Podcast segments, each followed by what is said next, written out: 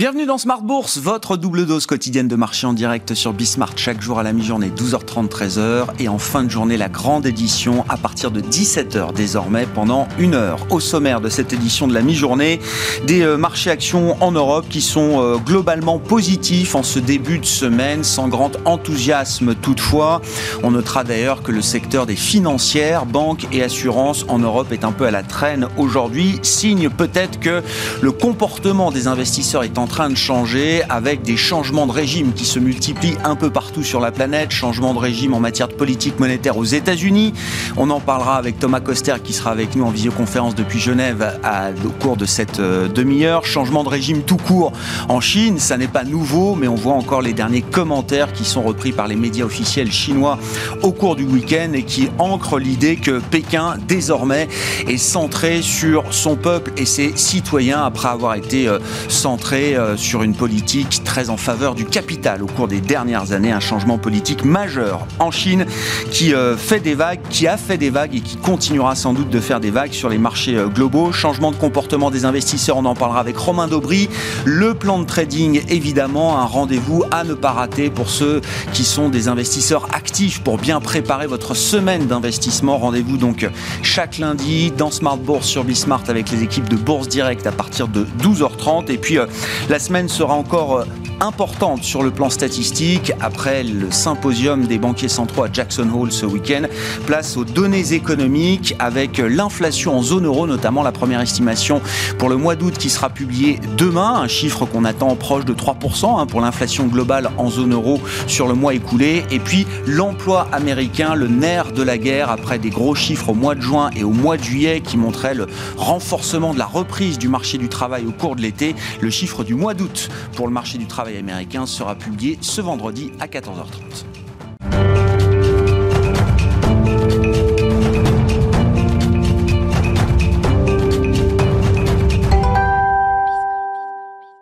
Un début de semaine timide sur les marchés actions en Europe, mais euh, néanmoins positif. Le résumé complet à mi-séance, c'est avec Alix Nguyen. Pas de tendance claire à la bourse de Paris, même chose pour les principales bourses européennes, elles sont à l'équilibre à la mi-journée. À Wall Street, on anticipe une ouverture calquée sur la dernière clôture de ces indices. On se rappelle cependant que le S&P 500 et le Nasdaq Composite battaient la semaine dernière de nouveaux records. À noter que la bourse de Londres est fermée ce lundi. Du symposium de Jackson Hole, il prenait fin euh, samedi dernier. On retient un Jérôme Powell rassurant. Si nous savons désormais qu'un tapering aura lieu d'ici la fin de l'année, rien n'indique qu'il sera imminent. Le président de la Fed a aussi précisé que les conditions d'une hausse de taux étaient loin d'être réunies. Cette semaine, on relève que le point culminant sera celui vendredi de la publication des chiffres de l'emploi aux États-Unis pour le mois d'août. Le consensus Bloomberg tape sur la création de 750 000 postes après les 943 000 de juillet. Le taux de chômage passerait donc de 5,4% à 5,2% de la population active. En zone euro, on découvre ce matin que l'indice du sentiment économique est plus faible qu'attendu. Il ressort à 117,5 en août contre 119 en septembre. Il était attendu à 117,9. Aux États-Unis, à 16h, seront publiés les chiffres des promesses de vente de logements en juillet. Pour l'heure, peu de valeurs se distinguent. À Madrid, le laboratoire Rovi, alors chargé de mettre en bouteille le vaccin Moderna à destination des marchés non américains, chute d'environ 19%, une dégringolade qui intervient après la suspension d'un million de doses supplémentaires au Japon euh, du fait de substances étrangères trouvées dans d'autres lots et de la mort de deux personnes vaccinées avec ces derniers. Sanofi annonce que son Dupixent devient le premier médicament biologique permettant une réduction significative des signes et symptômes de la dermatite chez le petit enfant.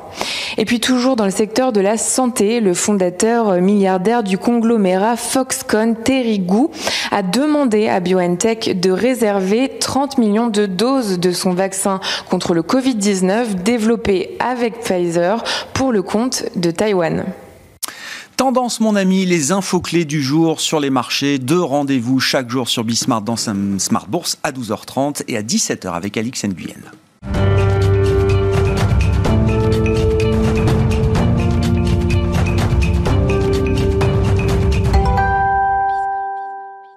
Et le plan de trading, évidemment, votre rendez-vous incontournable si vous aimez les graphiques et les enjeux techniques de marché. Chaque lundi à 12h30 avec les équipes de Bourse Direct et Romain Dobré qui est avec nous en visioconférence. Aujourd'hui, membre de la cellule info d'experts de Bourse Direct. Bonjour et bienvenue, Romain. Merci beaucoup d'être euh, d'être avec nous. Euh, l'idée que vous développez euh, aujourd'hui, c'est l'idée d'un changement de comportement des investisseurs, même si on, on joue à New York à compter le nombre de records historiques du Nasdaq et du S&P 500. Cette situation sur les marchés américains doit pas ce qui se passe notamment sur les marchés européens. C'est-à-dire qu'après le, le, trou d'air de mi-août d'il y a 15 jours, on voit bien que les indices patinent un petit peu et qu'on ne reforme pas de sommet sur les indices européens. Qu'est-ce qu'on peut dire de ce changement de régime de marché, euh, Romain? Oui, effectivement, changement de comportement. Euh, on était habitué à voir les, replis 4 ou 5 payés, euh, euh, si, sinon dans la demi-journée, au moins dans les deux ou trois jours qui suivent. Et là, ça fait une dizaine de jours qu'on est bloqué en bas hein, depuis l'échéance des marchés dérivés. On est bloqué dans les niveaux intermédiaires assez hauts, il n'y a pas d'alerte majeure dans l'immédiat, mais on note qu'il n'y a pas d'intérêt à, un rebond qui s'est fait vendredi après le, test de Jackson Hole timide, une vingtaine de points, avec on a avec 2 milliards 100 de volume à Paris.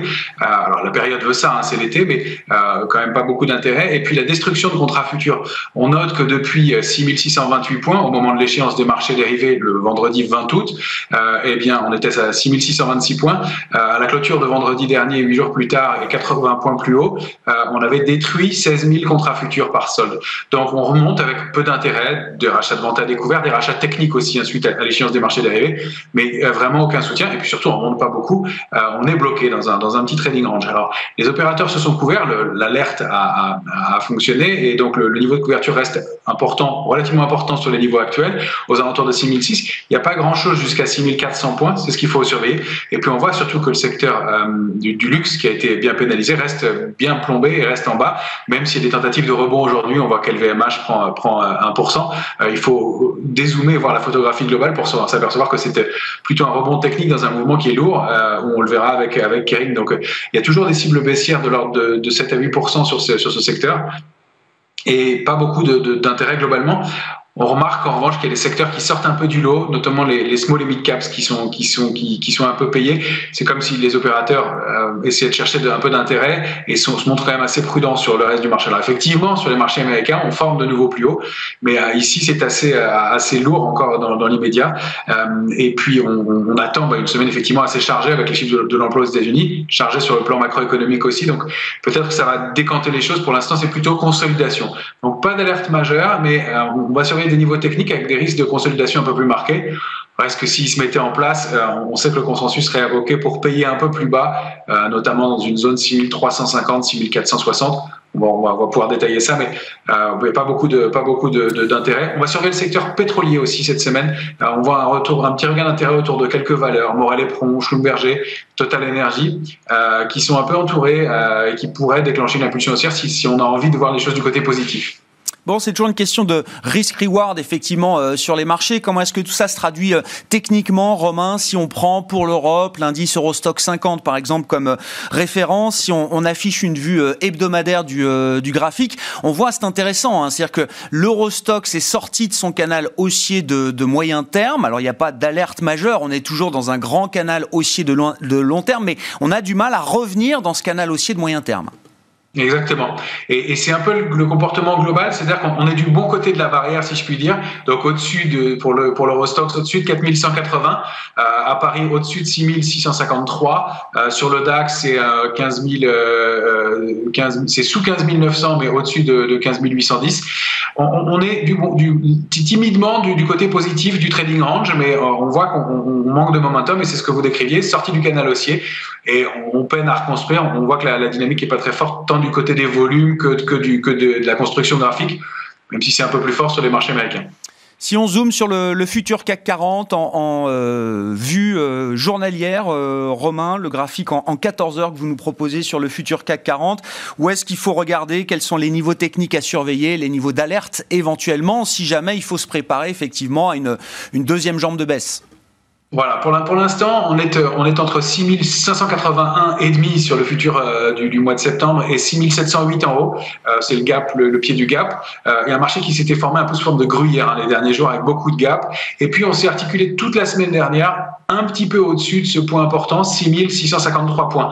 ça, c'est la, la, médiane du, du, petit trading range au sein duquel on évolue. Donc, 6581 Première, euh, première alerte, sous 6653, on aurait déjà des signes de faiblesse et une forte probabilité d'aller corriger vers au moins 6581, voire dupliquer le mouvement baissier qu'on a connu précédemment. Donc ça, c'est du très court. Le plus large, c'est le trading range de moyen terme que vous avez indiqué en bleu. C'est 6352 en bas, 6801 en haut et vraiment en tirant au maximum sur le, sur le graphique puisque euh, déjà 6762, ça paraît être une cible importante. Donc la zone 762-801 sont des, des niveaux importants. Tout ça s'articule autour de 6653. Euh, vraiment, pour la, pour la semaine encore, on, voit qu'on a réussi à s'appuyer dessus ce matin une fois encore, mais avec 400 euh, millions échangés à cette heure-ci. On rappelle qu'on fait sans la bourse de Londres hein, aujourd'hui qui est fermée pour euh, Bankers Holiday, Summer Bank Holiday. Summer Bank Holiday, c'est que les, banquiers anglais vont chercher leurs femmes à la campagne. Enfin, historiquement, c'était ça la raison de ce jour férié. Bon, peut-être que c'est toujours le cas d'ailleurs, on ne sait pas, mais en tout cas, effectivement, Londres est fermé euh, aujourd'hui. Revenons quand même aussi sur le secteur du luxe, vous l'avez dit d'un mot, Romain, mais c'est très intéressant. Alors, on affiche le graphique de Kering, qui est euh, l'ex-PPR évidemment, euh, Gucci étant la maison phare du groupe Kering aujourd'hui, c'est peut-être la valeur qui a le plus de bêta dans ce secteur du luxe, donc c'est pour ça qu'on regarde de près ce qui se passe sur Kering. C'est intéressant de voir sur ce graphique que vous nous proposez la violence avec laquelle le titre Kering avait franchi les limites de son canal haussier de long terme au début de l'été et la, la violence symétrique avec laquelle le titre est revenu justement dans la borne haute de ce canal. Est-ce qu'on est toujours suracheté sur le secteur du luxe aujourd'hui, euh, Romain? Alors, du côté surachat, ça s'est détendu. Euh, le fait de, de, payer les niveaux, vous voyez, c'est discutable. Hein. On a défendu un niveau de support important, 661 on reste accroché autour de la borne haute du canal haussier, on n'arrive pas à la déborder. Pour la semaine, le repère, c'est 676 sur Kering. Il faudrait clôturer la semaine au-dessus de ce niveau-là pour reprendre des couleurs. Et escompter une, une dynamique haussière. La structure de retournement qui s'est mise en place avant, elle a mis plusieurs euh, jours. On va pas retourner le marché, le secteur du luxe comme ça en un instant, c'est très peu probable. Hein. Il faudrait vraiment quelque chose de très particulier. Donc la dynamique, elle est plutôt baissière et on, on, on escompte même des, des, des, réactivations baissières assez probables, hein, sous 661, pour aller dupliquer le mouvement euh, et aller revenir peut-être sur le bas du canal. Alors sur un niveau peut-être intermédiaire à 601 dans un premier temps, et puis pourquoi pas aux alentours de 508, le, le, le bas du canal haussier euh, précédent. Donc on n'a pas de retournement de long terme, mais à court terme, clairement. À moyen terme, c'est euh, en, balance pour l'instant et c'est penche plutôt du côté de la faiblesse un secteur point lourd, évidemment, qui euh, dictera sans doute le, schéma et l'évolution du CAC 40 euh, au vu du poids du secteur du luxe au sein de l'indice euh, parisien. Donc, toujours un secteur qui reste sous surveillance. Si on traverse l'Atlantique et qu'on regarde les grands indices américains, S&P 500 et Nasdaq, je le disais, Romain, c'est un peu le jeu du moment de compter le nombre de records successifs du S&P, du Nasdaq. On est à plus d'une cinquantaine de records, je crois, depuis le début de l'année. On pourrait avoir de ce point de vue-là une année historique. Oui, effectivement. Alors, c'est toujours un, jeu effectivement intéressant. On considère en analyse graphique que quand la tendance, tant que la tendance perdure, elle a vocation à, perdurer, que la, tendance est donc haussière et qu'il n'y a pas de signaux de retournement. C'est le cas dans les médias. Maintenant, il ne faut pas se laisser avoir par ces, principes de records euh, qui sont grappillés, on le voit sur le graphique, jour après jour, avec eh bien un indice qui lui reste quand même complètement calé au milieu de son, son canal haussier de moyen terme. Alors, il est toujours haussier. Il a franchi lui-même, euh, lui aussi, le niveau de 4504 pour l'instant sur les futurs, sur le S&P euh, dans un graphique hebdomadaire. Donc on a, de bonnes probabilités d'aller chercher la borne haute. Euh, reste que ça se fait sur un, momentum qui est assez faible et que on a des niveaux de retournement qui sont assez lointains, mais une dynamique qui pourrait euh, donner des, signaux de fléchissement assez rapidement compte tenu du volume, etc. Donc on accompagne à la hausse. Les indices américains restent les indices forts, mais vous voyez qu'on n'a pas le momentum depuis maintenant le mois de d'avril pour aller chercher la borne haute du canal haussier. C'est quand même assez mou. Bon, même situation du côté du Nasdaq 100 euh, que vous surveillez particulièrement, euh, Romain. Là aussi, on est loin des niveaux d'alerte de court terme. Est-ce qu'on peut parler là aussi d'un peu d'un sentiment d'épuisement peut-être aussi si on regarde la, partie très technologique du marché américain? Oui, on a réussi à déborder un niveau qu'on surveillait la semaine dernière, un 15 158 sur le Nasdaq 100. Là, c'est un graphique en journalier que vous avez sous les yeux. on voit qu'à l'intérieur du grand canal haussier de moyen terme, euh, eh bien, on a un petit canal haussier de court terme euh, dont on respecte bien les bornes. Et là, on bute sous 15 469. 15 469, c'est une nouvelle résistance intermédiaire. C'était la cible du mouvement précédent. Donc, on peut aller chercher des extensions de la même façon. On va se méfier de la borne haute du canal haussier de court terme. On voit que, encore une fois, même si on a passé le test de, Jackson Hole, euh, pour l'instant, on, on, peut se demander quels vont être les drivers à l'entame d'un mois de septembre, qui est toujours le mois faible de l'année, euh, avec un, momentum qui était relativement faible et euh, des volumes qui, pêchent un peu. Mais pour l'instant, pas d'invalidation de, de, de, la dynamique haussière, en tout cas sur, les indices américains. C'est plus chez nous que ça pêche. Hein. Mmh. Et puis sur le, plan des matières premières, alors euh, intéressant de noter que le, le, pétrole a quand même pas mal rebondi la semaine dernière. Romain, techniquement, qu'est-ce que ça donne comme situation si on prend le, baril de Brent comme référence? Ben, c'est intéressant de le regarder effectivement parce que ça entraîne tout le secteur. Déjà, le secteur des matières premières en général, un indice euh, CRB qu'on qu regarde de temps en temps avec 19 matières premières représentées. Donc, ça en fait un, un, toujours un, un, indice fort, le, le, CRB. Et puis, cette réaction puissante sur les 64,85 sur le, le, Brent. Et puis, le débordement de 71,60. Maintenant, on arrive dans une zone dure. Hein. Je l'ai limité à une seule résistance, c'est 75,20. Il, il, y a plusieurs niveaux. Euh, on voit que ce sont des niveaux qu'on n'a pas réussi à atteindre depuis 2014 euh, ou difficilement, en tout cas, qu'on a, qu'on a, n'a pas pu pénétrer de, de, de, depuis longtemps. Donc, on, va surveiller euh, le, le, les abords de 75-20 sur lesquels on a buté pendant plusieurs semaines. Hein, vous le voyez sur le graphique hebdomadaire. Euh, donc, un, niveau, un niveau de résistance dur, important, euh, mais sur lequel, bah, si encore une fois, on voit les choses du, côté positif, qui pourrait alimenter le rebond de tout le secteur lié alors, aux énergies en général, et puis le secteur oil and gas, qui est important, qui est bien représenté avec des valeurs comme Total Energy, on, on l'évoquait, Type Énergie, pourquoi pas, et, et donc qui pourrait peut-être être le, le déclencheur qu'on qu va surveiller. Ce sont des secteurs qu'on surveille. C'est sous, surveillance pour l'instant. Morel et Pron, on a même pris une position acheteuse dessus dans, à court terme euh, pour, pour essayer d'accompagner ce, mouvement. On reste quand même très prudent et très parcimonieux dans, ce marché qui est quand même euh, assez nerveux, assez volatile et puis pas soutenu encore une fois avec euh, un ratio risque-rendement que vous évoquez qui est, qui est propice quand même au trou d'air et avec des extensions possibles qui sont assez modestes malgré tout. Merci beaucoup euh, Romain. Romain Daubry qui nous Merci accompagne donc chaque lundi à 12h30 pour le plan de trading avec notre partenaire Bourse Direct. Une semaine qui sera encore euh, intense. Alors euh, les banques centrales ont passé leur rentrée. La BCE se réunira la semaine prochaine, mais on aura dans l'intervalle tout au long de la semaine des chiffres importants. L'inflation en zone euro, la première estimation, l'estimation rapide du mois d'août qui sera publiée demain en fin de matinée. Et puis sur le, le plan américain, des enquêtes d'activité pour le secteur manufacturier, le secteur des services également pour le mois d'août. Et puis surtout le chiffre de l'emploi du mois d'août, le rapport mensuel sur l'emploi euh, américain qui sera publié ce vendredi à 14h30.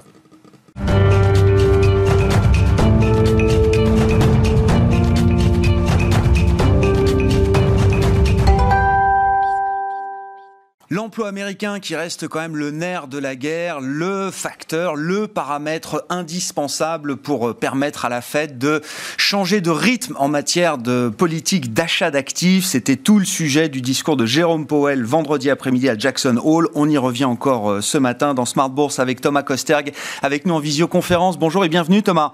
Merci d'être avec nous. Vous êtes économiste senior US de Pictet Wealth Management. Effectivement, vos commentaires sur le discours de Jérôme Powell avant le discours de Jay Powell, vous disiez que la Fed euh, pouvait se préparer à un tapering euh, pour sa réunion du mois de novembre. Je crois qu'après le discours de Jérôme Powell, vous avez entériné et écrit à nouveau cette idée, euh, Thomas.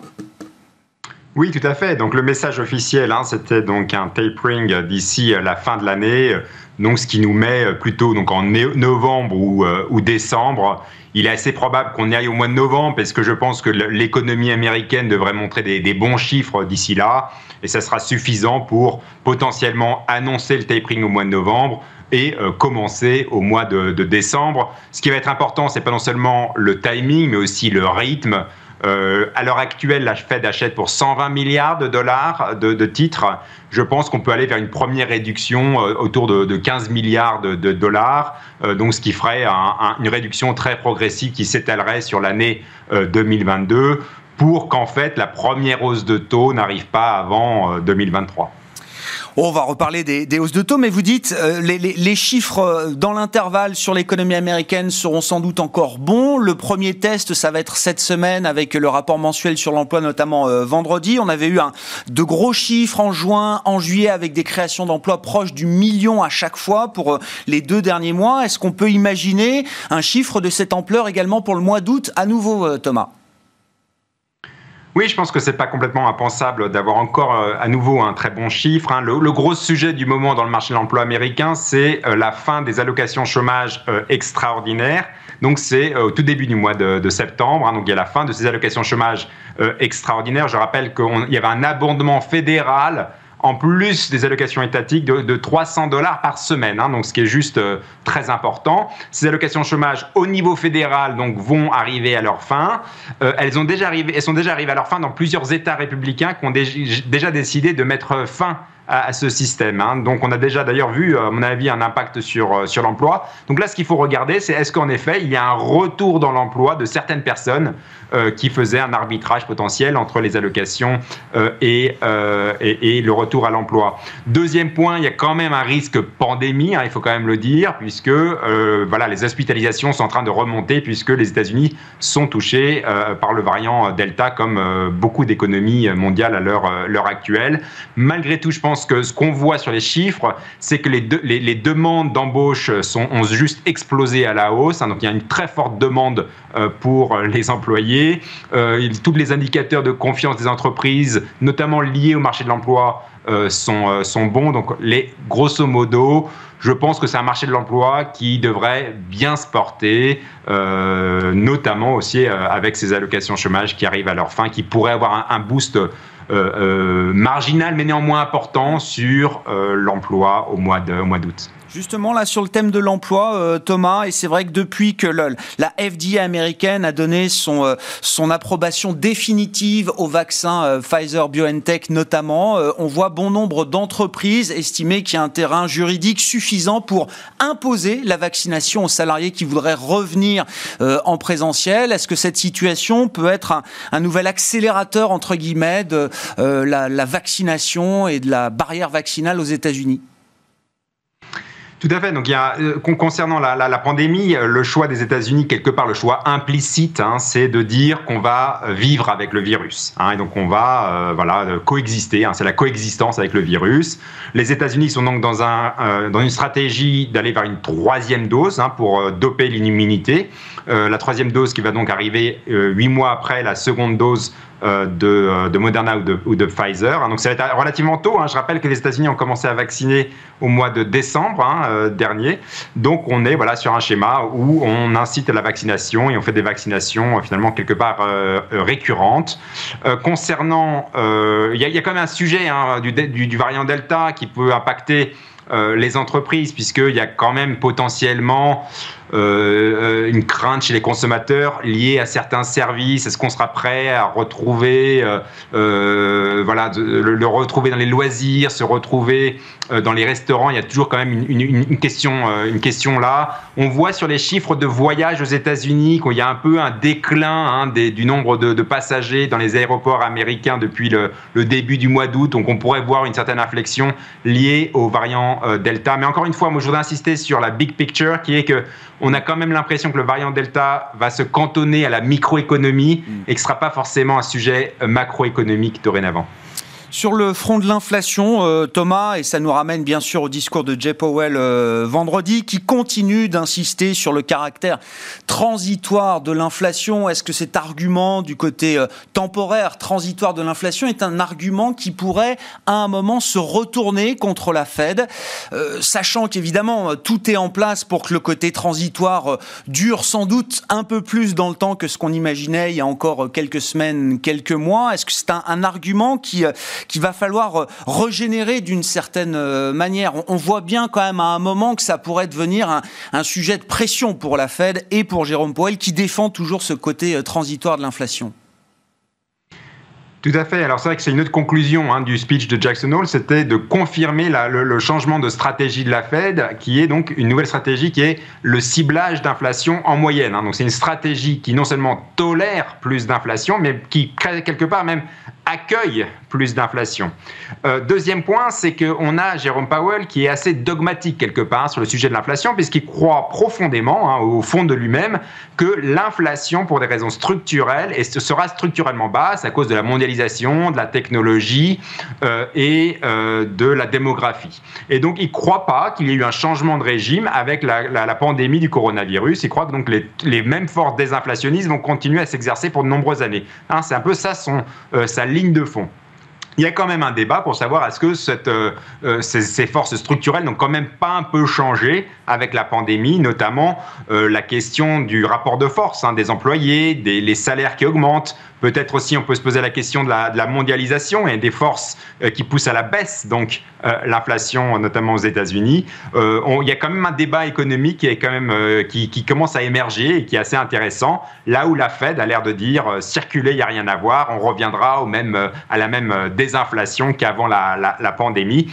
En effet, ce qui est, quand même à noter, c'est que la Fed, son job, c'est aussi de gérer les risques. Là, on a l'impression que voilà, le, le risque inflationniste est quelque part peut-être un peu un peu ignoré. Là où, euh, c'est vrai, à mon avis, on risque d'avoir un peu plus d'inflation dans les tuyaux, notamment parce qu'on aura tout simplement l'inflation cyclique qui risque d'émerger. Là, on a eu surtout une inflation liée au goulet d'étranglement dans les chaînes de production, un peu dans les services. Mais voilà, il y aura aussi l'inflation plus généralisée liée à la reprise économique forte euh, qu'on a vue cette année.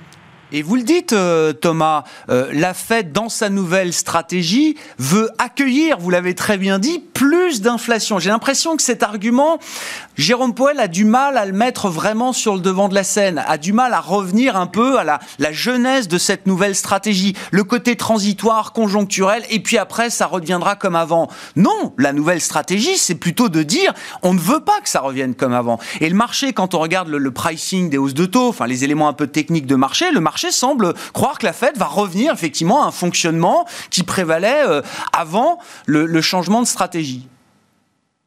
Oui, alors concernant le pricing de, la Fed, soit le, marché euh, ne croit pas au retour d'inflation, soit il croit qu'il y aura un retour, mais que la Fed restera, euh, ignorera hein, cette inflation plus, plus élevée. Et en effet, moi je pense qu'on a une Fed qui va volontairement ignorer euh, l'inflation potentiellement plus, plus élevée, à mon avis, ça sera très difficile pour que la Fed monte les taux au-delà, mettons, même si on, arrivait à 2%, hein, ce, qui, est déjà pas mal, puisque avant la pandémie, en moyenne, hein, sur plusieurs années, on était plutôt autour de 1,6% pour euh, l'inflation.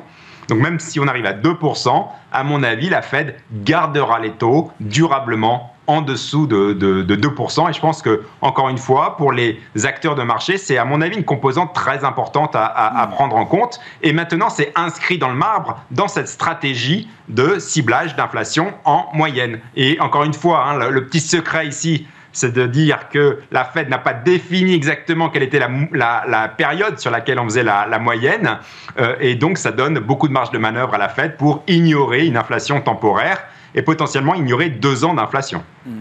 Bon, on surveillera ça. Le prochain grand rendez-vous pour la Banque centrale américaine, ce sera le comité de politique monétaire des 21 et 22 septembre avec les nouvelles projections économiques, notamment du staff de la Réserve fédérale. Merci beaucoup Thomas. Thomas Kosterg avec nous en visioconférence depuis euh, Genève, économiste senior, senior en charge de suivre les États-Unis chez Pictet Wealth Management. Voilà pour cette édition de Smart Bourse, la mi-journée.